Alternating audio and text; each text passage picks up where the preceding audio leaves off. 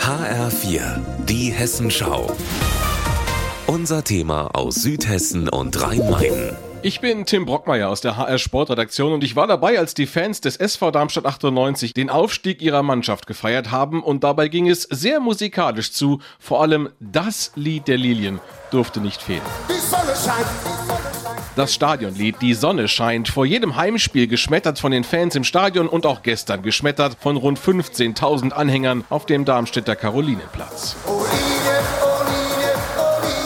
Ach ja, und vom Trainer Thorsten Lieberknecht.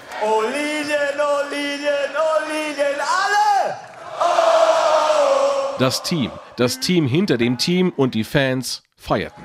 Gute Bundesliga! Ausgelassen. Bundesliga-Fans des SV Darmstadt 98, wo seid ihr? Und die Sonne schien in Darmstadt, so wie im Grunde die gesamte Saison für die Lilien. Ich bin unglaublich stolz auf diesen Verein, auf diese Fans, auf diese Stadt. Gab Mittelfeldspieler Tobias Kempe zu Protokoll, dass am allerletzten Spieltag dann mit einem 0 zu 4 in Fürth die Zweitligameisterschaft, die Kirsche auf diese Sahnesaison verspielt wurde, beurteilte Präsident Rüdiger Fritsch so. Scheiß auf die Kirche, wir haben die ganze Torte!